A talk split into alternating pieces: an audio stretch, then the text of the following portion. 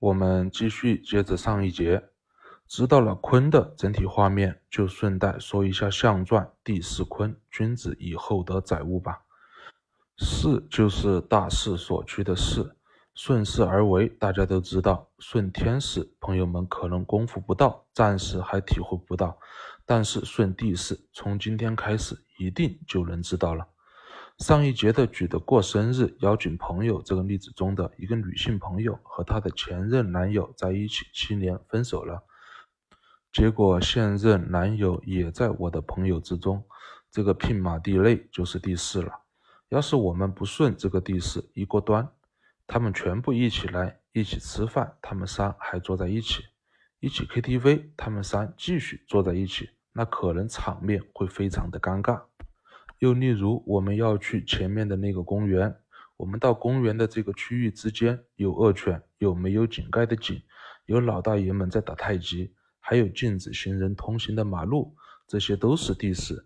若我们闭上眼睛，只管朝着公园这个方向直线前进，那很可能会被狗咬，很可能掉进井里面，很可能在危险的马路上被车撞，这些都是地势。我们还没有将坤元给治了。在前进的途中就提前终止了，所以推进坤元的时候，要想顺地势，首先就得先把这些地势在我们静德修业功夫的积累上，在心中给呈现出来，将这些地势给看清楚。故地势坤，君子以厚德载物。接下来我们开始观六爻变化。初六爻履霜兼兵制，履和履卦中的履一样。都是谨慎应对而行的意思。霜是一点很薄很薄的冰，通常在户外的地面和植物枝叶上可见。霜很脆弱，通常手轻轻一碰就化了，甚至我们嘴巴对着霜哈一口气也会化掉。而坚冰则是随着降霜的持续推进或者下下冻雨，这一层一层的薄薄的、轻易消失的霜，也会发展凝结成一块厚厚的、坚固不可破的冰层。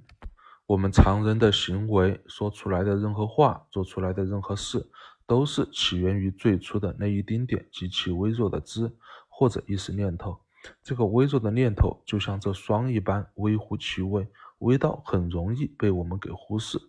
由于这微弱知的起源未被我们及时的知觉到，则会很容易被我们人与生俱来的贪嗔好恶等私欲给盘腐，以让这个微弱的知扭曲发展。积累至坚冰，我们从知觉到这个微弱的知开始，谨慎的应对而行，则能自动将这个微弱的知在河道的范围内进行推进，壮大至坚冰。这个谨慎的应对微弱的知而行，就是履霜了。所以孔圣人在文言中说：“积善之家必有余庆，积不善之家必有余殃。臣事其君，子事其父，非一朝一夕之故，其所由来者见矣。”由变之不早变矣，亦曰履霜兼冰至，盖言顺也。我们若没有感受到微弱的知来了，而是让这个微弱的知被我们的贪嗔好恶等私欲攀附影响，而在我们无意识的情况下，通过我们的言行落实出来，不知不觉间扭曲的成长，就是积不善。我们若感受到微弱的知来了，接着顺着这个知谨慎的应对，通过我们言行落实出来进行推进。则会将这个知在河道的范围内生长，就是积善。现在大家知道我们的业障也好，功业也好是如何而来的吧？积恶成业障，积善成功业。所以孔圣人在小象中说：“履霜坚冰，因使灵也；训至其道，之坚冰也。”这就是在知来的源头处谨慎应对，而推进在道上，以此积善。就像作为臣子的杀了他的君王，作为儿子的杀了他的父亲，作为妻子的当街杀了她丈夫一般。无论是儿子在日常行事中积不善，还是父亲在日常行事中积不善，都有一个过程。每一个微弱的知没被直觉到，而被私欲攀附、扭曲、壮大，一点一点的积累不善，才导致了这样的坚冰的结果。所以，每一个微弱的知来了，我们不能置之不理。若不理，则会很大概率被私欲攀附，积不善之坚冰，所以必须得小心应对，顺之而行。还记得前面说过的这个微弱的知哪里来的吗？知由天而来，顺之就是顺天时，顺之又能履之，就是积善顺天时而行了。故亦曰履霜坚冰至，改言顺也。积善还是积不善，都是顺之而行，只是积善是有意的履之而行，积不善则是任意放纵私欲攀附之而行。接着我们观六二，六二爻辞直方大，不习无不利。其实要体会直方大，我这有个很好的工具可以辅助大家。打开手机都有地图 APP 吧，无论你用的是百度还是高德还是腾讯都没关系。打开手机地图后，随便找一个地点作为终点，然后点开始导航，就会看见有两条线，其中一条细细的红线连接着我们现在的位置以及终点的位置。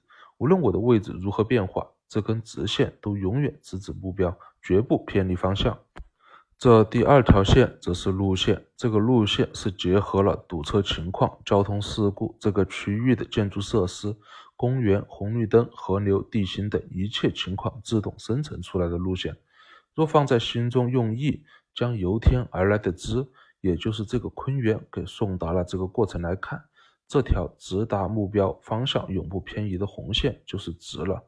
从我们的位置到将坤元送达到终点的这个范围空间就是方了，而在心中将堵车情况、交通事故、建筑设施、公园、河流、地形等一切因素呈现出来就是大了。而这第二条路线行车路线就是直方大后自动得出的可行合意的结果。故孔圣人在小象中说：“六二之动，直以方也。”六二柔得中，在这个范围内向目标而动，柔既能顺之，目标明确而直，中又能连接感应并照顾到这个范围内的万事万物。而直方大后得出的行车路线，也就是这个可行的事物推进路线，就是在地内都看得一清二楚的情况下自动产生的，直接照着落实就行了。所以孔圣人才在小象中说：“不习无不利，地道光也。”习有适应练习的意思，不习无不利，就是这个直方大后得出的结果，不需要练习和适应，直接照着做则无不利。就像咱们地图搜导航得出来的结果，跟着开就行了，无不利。地道光的光是光明透亮，看得一清二楚的意思。地道光就是将地道的事物看得光明透亮、一清二楚，也就是将地势看得清清楚楚，得出来的推进路线当然无不利了。到这里，有的朋友肯定会说：“说我用的地图 APP，一会儿带我逆行，一会儿带我跑错道，等等，这种问题肯定有。说白了，就是信息不够，地道还不够光的原因。”孔圣人在文言中说：“直其正也，方其义也。君子敬以直内，义以防外，进以利而得不孤。直能锁定直的方向，明确不偏移，是因为所行之人本身正。”这个知并没有被贪嗔好恶等私欲攀附而正，方代表着向之而行的这片区域，还有其他事物，势必会因为我们的推进事物而和我们产生羁绊。因为所行之人有意在，则这片区域也就是方才得以显现。君子敬天而能直内，有意才能看得到区域内除我们之外的其他事物。静和义同时存在，我们的德才能在心中看见地内事物汇聚而来，也就是西南德朋的朋因静和义而来，德而因此不孤，故静义利而德不孤。团传中的西南德朋乃与内行，东北上朋乃中有庆，几乎可以和六二的爻辞直方大不息无不利划等号。直方大属于西南德朋。不习无不利，则属于东北上朋。六二爻观完了，六二主要是在地道观物成型的情况，此时还是心内事，还没有落地进行实施。接着我们观六三，六三爻辞含章可贞，或从王事，无成有终。含章可贞的含就是将什么东西含在嘴巴里面，含章可贞的章和文有点相似。以前我们说观天文，什么是天文？就是我们观事物的时候，直接呈现在我们面前，还未被我们加工的一个事物表面的画面，这个就是天文。我们通过天文，则能观到产生这个天文的原因，然后再在原因处往后继续推可能的发展变化，由天文而出的这一系列东西汇合在一起，则是天象，也就是龙了。若文是在我们心中被我们自己看见的画面，那么章则是将我们看到的画面描述出来给别人，让别人能够通过章看见我们想给他看见的画面，这就是章。含章可真，就是将这个我们想描述出来的章含在嘴巴里面，带食而说，这个就是章了。六三爻辞中的将章含在嘴巴里面，带食而说，是说给谁？当然是说给君王了。故含章可真，或从王室。所以孔圣人在小象中说：“含章可真，一时发也。章一时而发。”那么章哪里来呢？当然是先要自己先观到天文，然后通过天文观到了天象，再由天象得到了知，也就是应对天象变化的知，然后将得到的这个知的原因整理成章。因为看见了什么，得到了这个知，所以孔圣人又在小象中说：“或从王室之光大也，以己的德大能承载万物的基础上，将这个由天象而来的知光明照清楚了，给君王看，再交给君王自己来判断。”孔圣人在文言中说：“因虽有美，含之以从王室，弗敢成也。地道也，七道也，成道也。地道无成而待有终。”何为地道？天象事实变化产生知，地在围绕这个知的基础上继续成型，这是地道。何为妻道？男女交合，丈夫给妻一点东西，妻在这点东西的基础上继续孕育出孩子，这是妻道。何为臣道？君王观天下得到知，要做什么事情，大臣在君王的命令上继续将这个命令推进执行成一个完整的事物，这是臣道。六三无论是在上位或者下位，亦或者像乾卦上九一般在第六位，于第五爻中位来说，都是属于地道。地道天子就是将天而来的之孕育成物，不可天都没说话，你地就自己变，故地道无成而待有终。地道无成是在国家大事这类事上，自己无法由自己观天象而来的知而成物，知应该由王而来。那无法自己成物，那该怎么办？只有借君王之手，让君王代我们下命令下去而成，以这样的方式而有终。爻辞中的含章可贞或从王室，则就是在国家大事这类事情上，哪怕自己观天象有了很美的知。这个知利国利民，但是身处地道，不可自己将之推进下去，只有通过函章代时，将天象以章的形式告知君王，让君王代我们将这个利国利民的知给推进下去，这就是六三爻之象。接着我们观六四爻，若六三是虽然观天象得知，但是是从于王室，自己不敢自作主张的在坤道成行。只能通过章让君王代将这个知给落实而有终。六四则是王室以外的事，自己在地道顺着天道而来的知一点一点的推进事物，这个过程悄悄咪咪的不让别人知道。六四爻辞阔囊无咎。同样，为了让大家在心中清晰的体会阔囊的画面，这里就不已经解经的让大家绕了，因为我们有更好的工具，就是那种锦囊。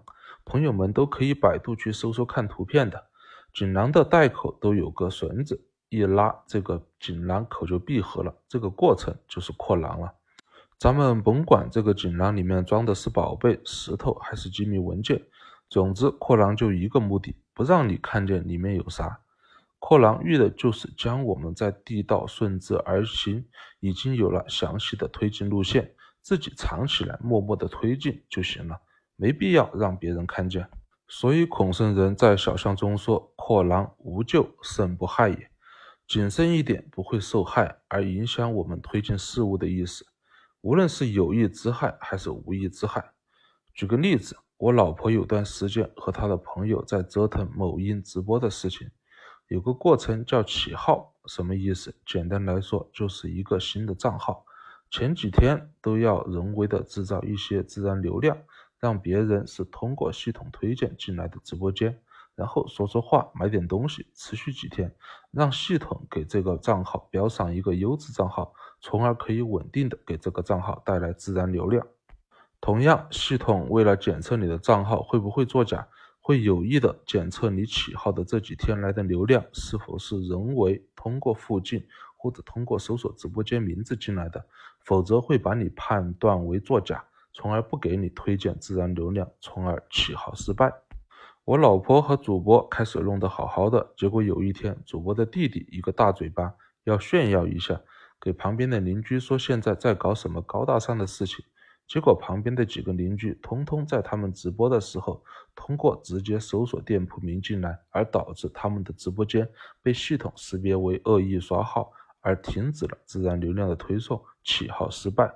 这就是属于无意之害。有意之害就更好理解了。我从别人那里得知了你在做什么，我故意整你，故意给你设障碍，这就是有意之害。孔圣人在文言中说：“天地变化，草木翻。”天地闭，闲人隐。以曰：阔囊，无咎无欲，盖言谨也。草木翻就是草木茂盛的意思。草木随着天地的变化，自会草木茂盛。遇的就是我们法天择地推进事情，顺着天地变化，智慧开花结果。天地闭，遇的就是像匹卦中，小人在中间蒙蔽了上面，阻隔了上下的沟通。阔囊则能让我们免于小人。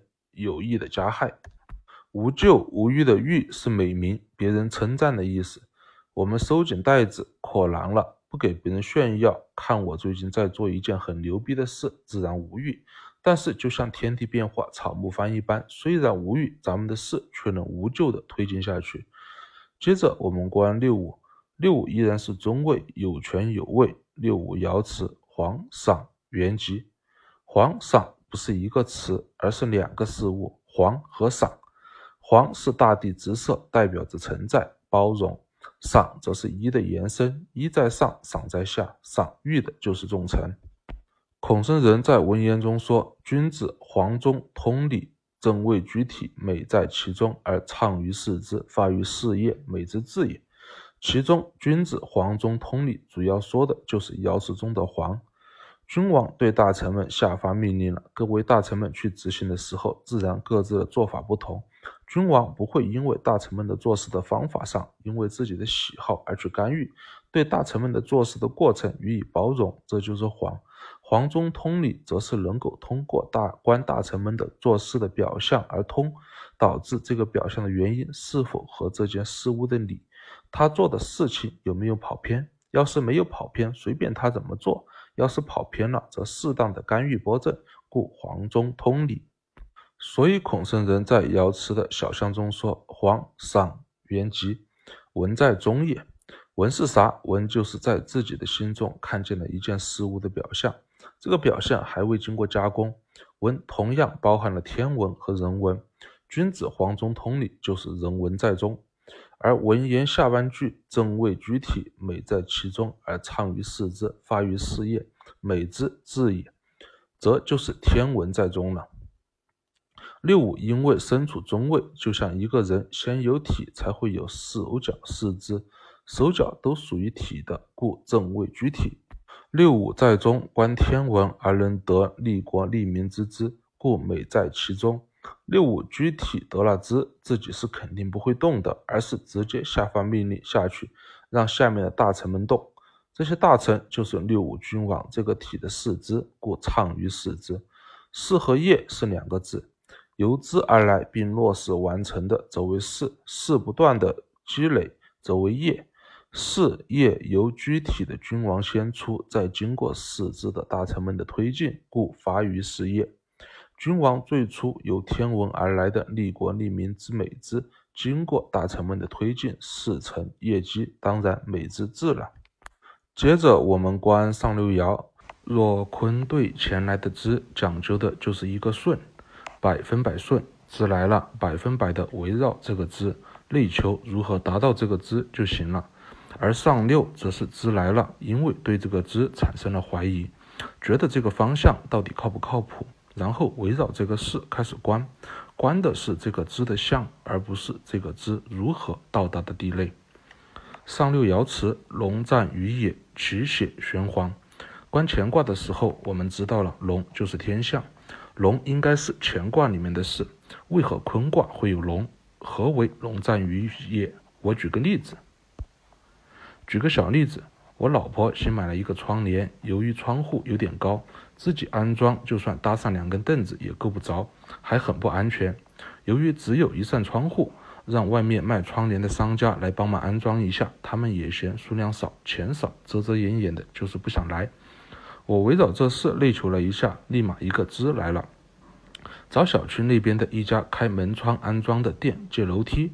这个时候，我们只需要围绕找安装门窗的老板借楼梯这个支内求一下，地道只会呈现出老板和我不熟，凭什么借给我？老板若不借给我，担忧什么？等等地类，观望后自动得出一个结果，主动给老板提付点押金和租金，最后按照这个路线推进的时候，也老板收了两百押金，一分钱租金没有收，我顺利的借到了梯子，将窗帘安装上，然后把梯子还了，两百押金退还给我，这个事情才算是终结。注意，以上之来了，我围绕之而内求如何推进，这是坤。顺钱的河道状态。